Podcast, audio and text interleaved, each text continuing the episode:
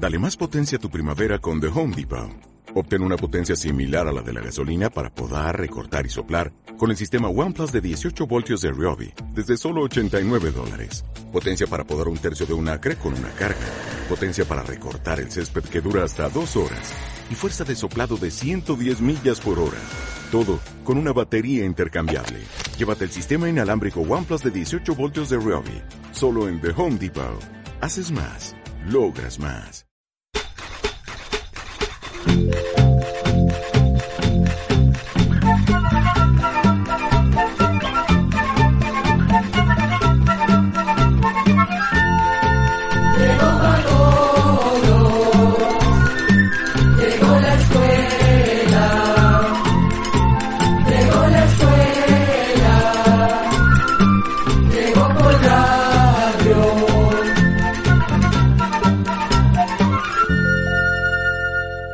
¿Qué tal? ¿Cómo están?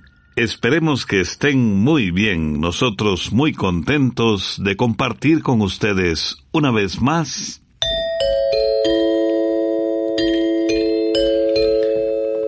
Oigamos la respuesta. Bienvenidos, estimados oyentes, en un espacio del Instituto Centroamericano de Extensión de la Cultura.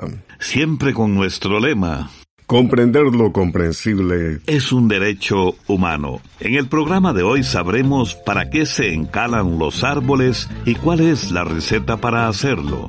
¿En qué parte del cuerpo se produce la sangre y cuánto se tarda en reponer la sangre después de haberla donado? ¿Por qué las gallinas y también los gallos a veces se paran en una pata? Es un placer estar con ustedes y recuerden que pueden escucharnos también todos los días a las 8 de la noche en el Facebook de Oigamos la Respuesta. La señora Lorena Beatriz Gutiérrez Ugalde nos escribe desde Costa Rica para decirnos lo siguiente.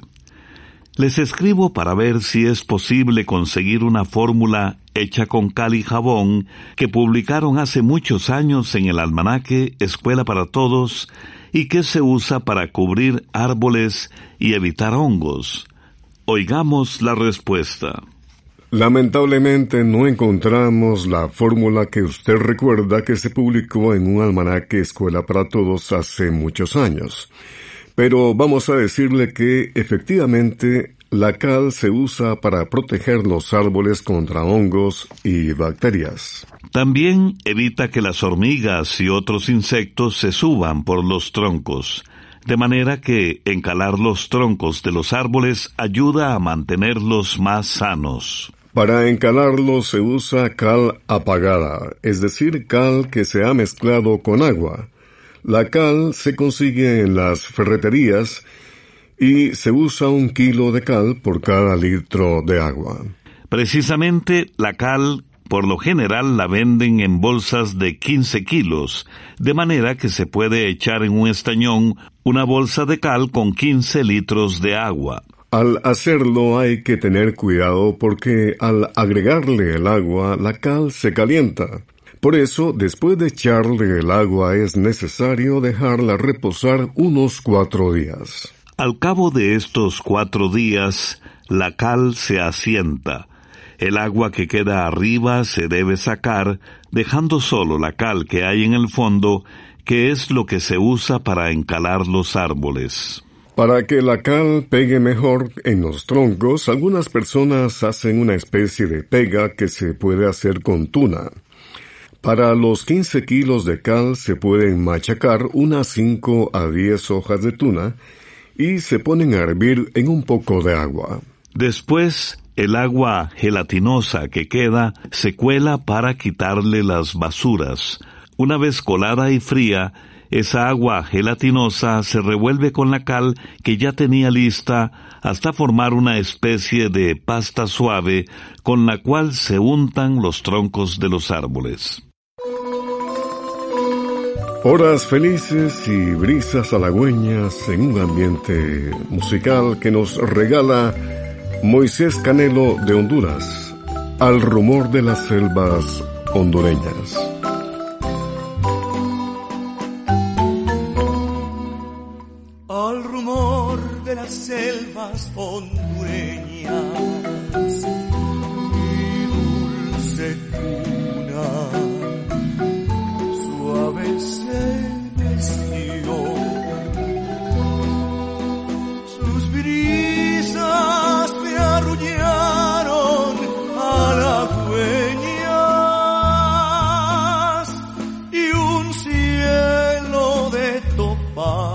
Dios me cubrió. En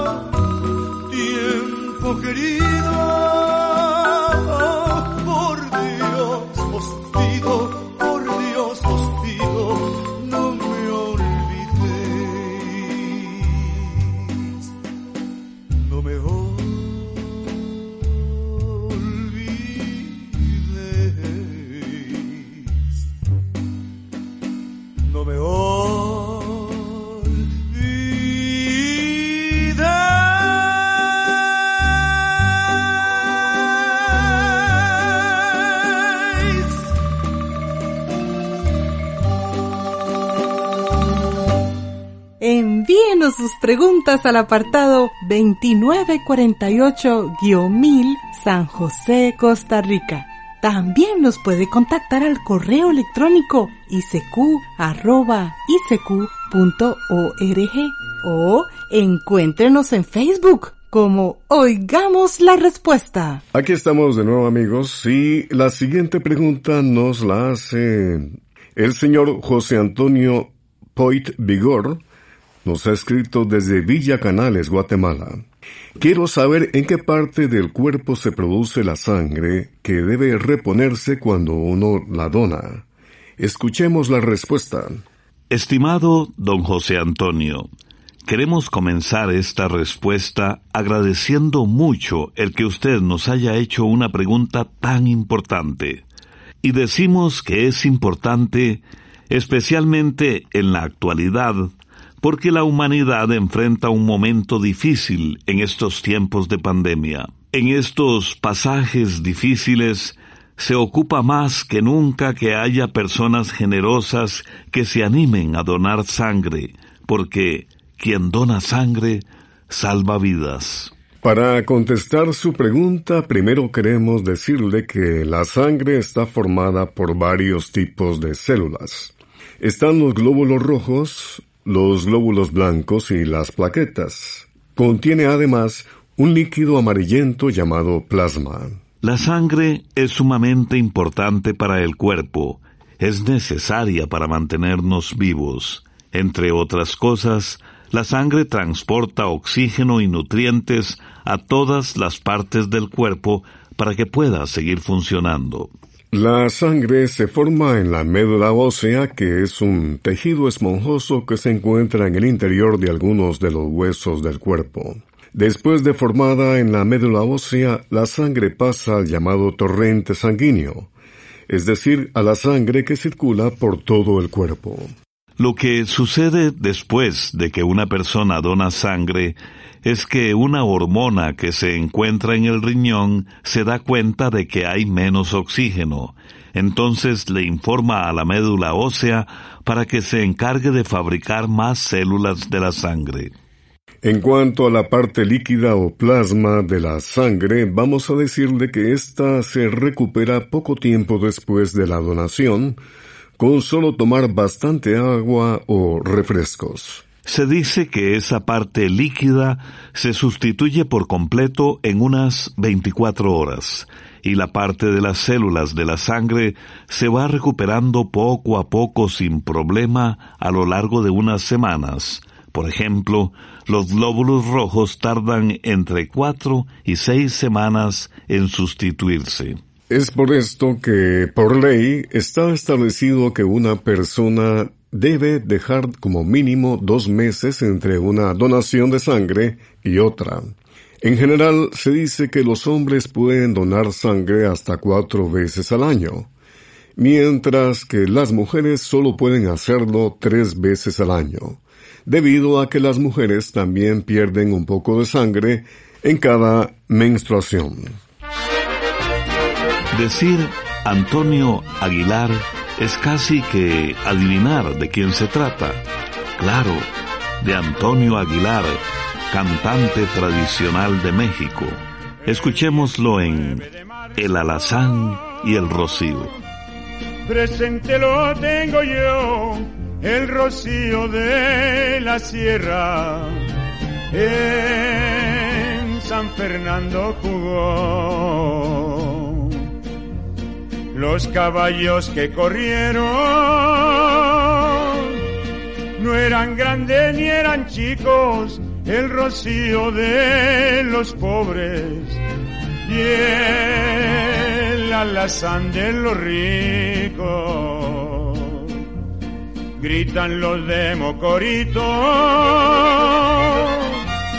con talegas de dinero, aquí sobran diez mil pesos, ah, la lazan por ligero.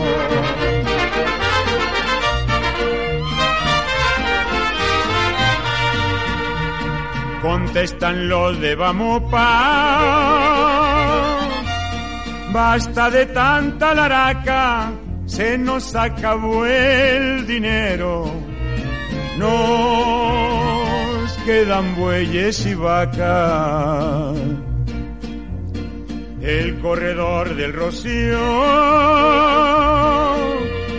hombre de mucho valor, si esta carrera la pierdo, no vuelvo a ser corredor.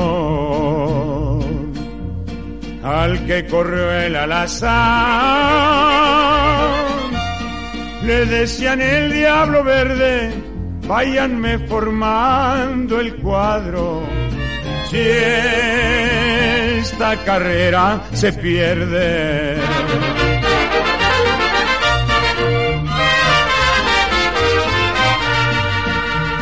como a las once cuarenta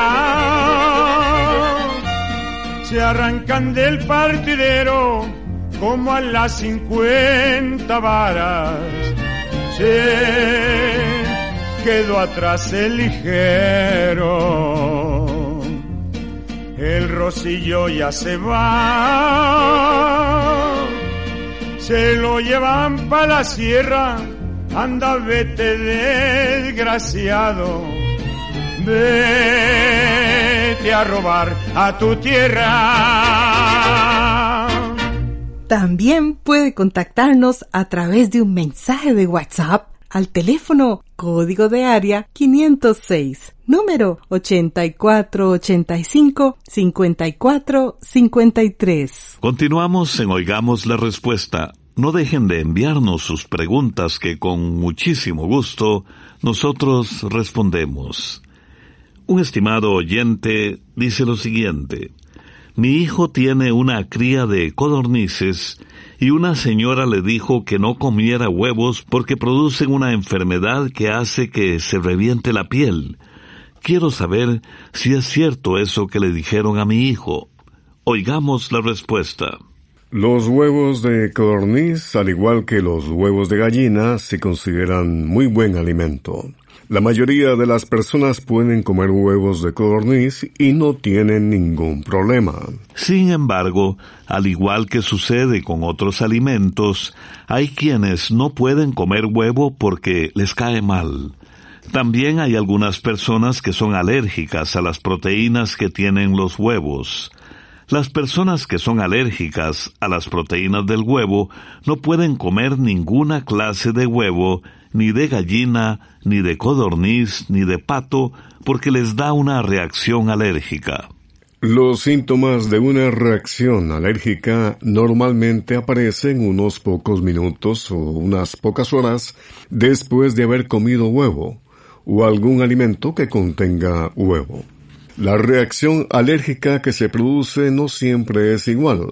A veces es poca, pero otras veces puede ser muy seria. Generalmente aparece un brote en la piel y da picazón.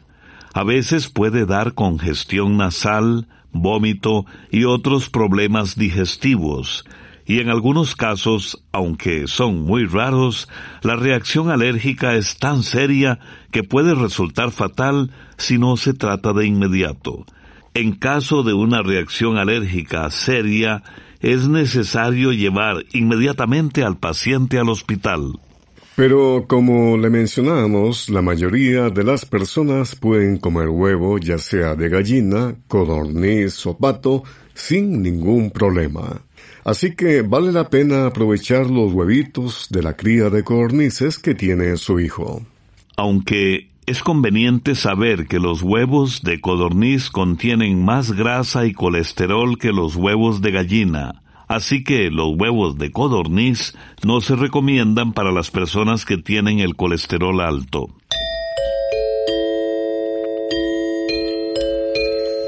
Transmitimos en muchas radioemisoras y en otros medios de comunicación. Quiero saber sobre la verdadera imagen de la Divina Misericordia que pintó Sor Faustina. La señorita Madeleine de Los Ángeles nos ha enviado este mensaje por medio de WhatsApp desde Nicaragua. Escuchemos la respuesta. Le vamos a contar que Sor Faustina Kowalska, de la que usted nos habla, fue una monja nacida en Polonia quien dijo haber recibido una revelación o visión de Jesús en la que le pidió pintar un cuadro que recreara su imagen, es decir, que la pintura debía quedar tal y como ella lo estaba viendo. Además, le pidió que le agregara la frase Jesús en vos confío. Pero la propia Sor Faustina no pintó la imagen. Ella le pidió a un pintor llamado Eugenio Kasimirovsky que la pintara tal y como ella le iba diciendo. Fue así como en el año 1934 el pintor terminó la obra. Al parecer, en uno de los diarios de Sor Faustina, para explicar la revelación o visión de Jesús que ella había tenido, decía lo siguiente. Al anochecer, estando en mi celda, vi al Señor Jesús vestido con una túnica blanca. Tenía una mano levantada para bendecir y con la otra tocaba la túnica sobre el pecho. De la abertura de la túnica en el pecho salían dos grandes rayos, uno rojo y otro pálido. Según dicen, después Sor Faustina recibió otro mensaje que decía, los dos rayos significan la sangre y el agua. El rayo pálido simboliza el agua que justifica las almas. El rayo rojo simboliza la sangre que es la vida de las almas. Ambos rayos brotaron de las entrañas más profundas de mi misericordia cuando mi corazón agonizante fue abierto en la cruz por la lanza. Estos rayos protegen las almas de la indignación de mi Padre.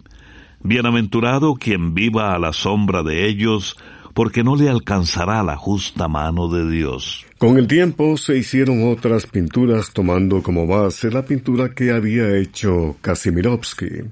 Esas otras pinturas son las que más se han dado a conocer por el mundo.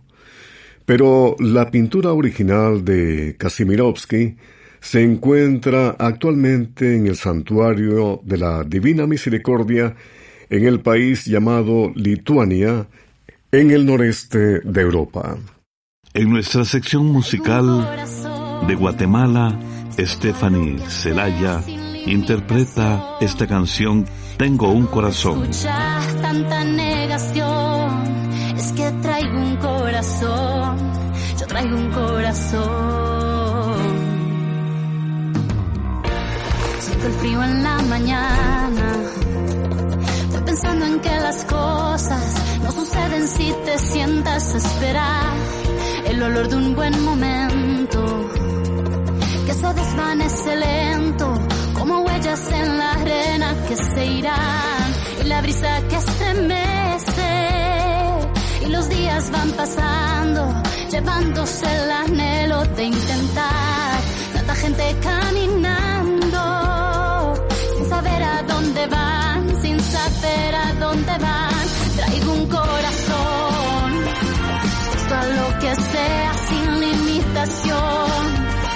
Cansado de escuchar tanta negación.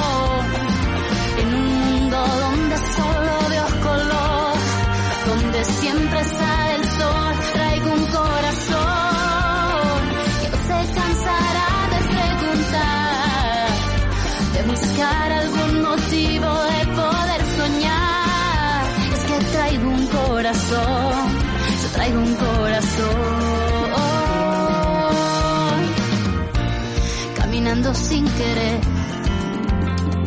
la rutina se atraviesa, apagando mi deseo de correr. Y me cuesta comprender cómo muchos permanecen ocultando su verdad, quien quieran ser, nadie sabe lo que pierde. Dejar que el miedo robe nuestras fuerzas, nuestras ganas, nuestra fe. Es difícil entender un ciego puede ver mientras otros no lo ven. Traigo un corazón, esto a lo que sea sin limitación. Cansado de escuchar tanta negación en un mundo donde solo veo donde siempre sale el sol, traigo un corazón que se cansará buscar algún motivo de poder soñar.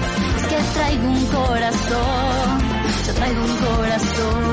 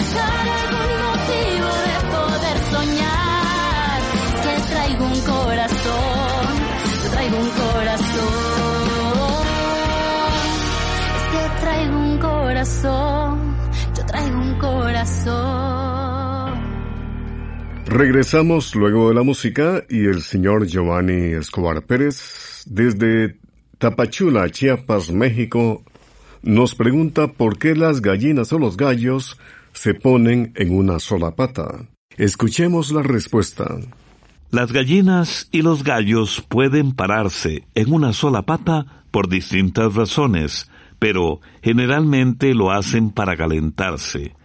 A las gallinas no les gusta el frío. Las gallinas se calientan gracias a sus plumas y como en las patas no tienen plumas, cuando el suelo está muy frío o húmedo, levantan una pata y la colocan debajo de sus plumas cerca del cuerpo porque así pueden mantenerse un poco más calientes. Otras veces se paran en una pata porque así les gusta descansar, pero también pueden hacerlo porque se les quebró un dedo, o porque tienen algo clavado, o tienen una herida, o una infección causada por bacterias. Las infecciones causadas por bacterias son muy comunes en las gallinas y esto les produce mucho dolor. Para saber si esta es la razón por la que se paran en una sola pata, habría que examinársela para ver si la tiene roja, inflamada, o si se nota que el animal tiene algo que le puede estar causando tanto dolor como para que no quiera poner la pata abajo. Pero como le mencionamos, las gallinas o los gallos generalmente se paran en una pata para calentarse o para descansar.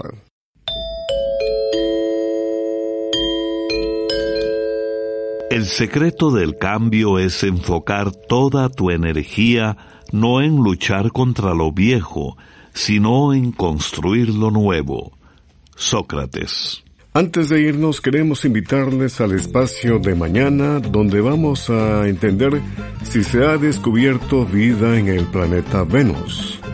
También sabremos quién inventó el semáforo y será que los gatos son sordos. Les esperamos.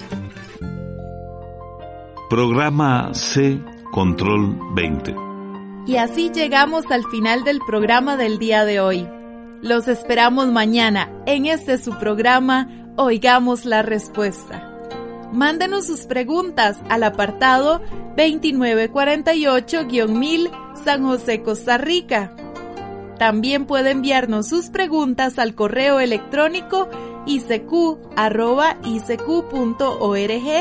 o encuéntrenos en Facebook como Oigamos la Respuesta. O llámenos por teléfono, código de área 506, número 2225-5338 o 2225-5438.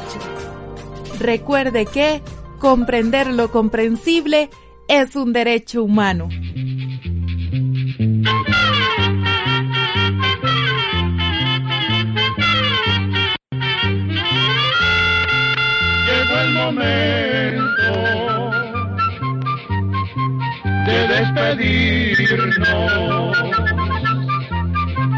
Se va a la escuela,